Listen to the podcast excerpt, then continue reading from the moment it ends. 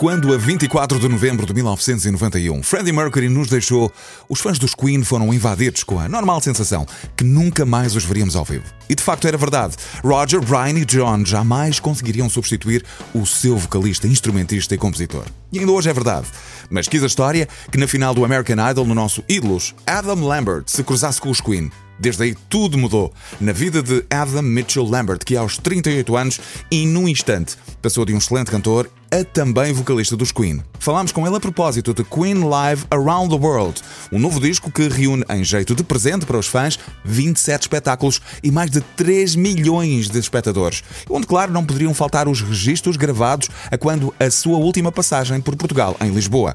Quisemos então saber, com Adam, como é que ele tem tempo para tanta coisa entre escrever canções, gravar o seu disco a solo, produzir? You know, I love it. You know, this is my passion. I, I, I love trying to find new opportunities, and, and luckily I have an amazing team that helps make that all come true.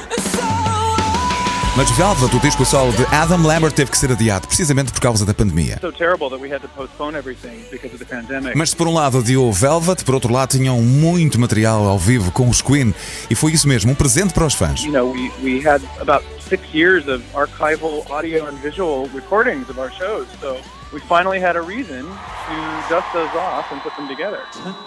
Afinal, a honra é grande, porque não é todos os dias que se é convidado para fazer parte dos Queen. Yeah, it's been unbelievable. I mean, I just I, I never knew or thought that it would continue to go on and on and on and get stronger and stronger, but it, that's what it's done. And I'm, I'm so fortunate. Quisemos também saber como é que Adam e os Queen estão a lidar com esta pandemia. I think the same as everybody. You know, it's, it's not easy. Um, you know, everybody that, that is a live performer is feeling this. You know, it, it, we, we all feel a little bit uh, lost without being able to be on stage. Em 2019, Adam Lambert teve ainda tempo para lançar a sua fundação, The Feeling Something Foundation, para ajudar a LGBT e os direitos humanos. I love I love being able to do that. Um, it's really exciting. I've been working with different charities for years now.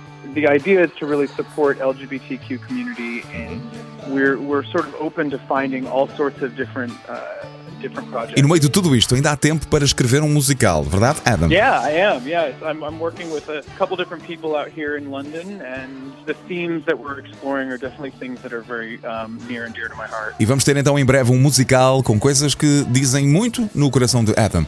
Quisemos também saber como é que o coração de Adam se sentiu quando de repente estava a quase fazer o papel de Freddie Mercury. You know, I think I think it's um, it's great to be able to, to honor him. You know, to, to, to celebrate what he created. Um, and that's how I view this whole opportunity. It's a beautiful chance to, to, to honor Freddie, an incredible singer, an incredible musician, and an incredible uh, performer. I feel like I get to celebrate his spirit every time I get on stage with Brian and Roger. Por isso, fãs dos Queen, preparem-se, porque afinal, Who Wants to Live Forever? Miguel Simões com Adam Lambert na M80. Hey, it's Adam Lambert, and you're listening to M80.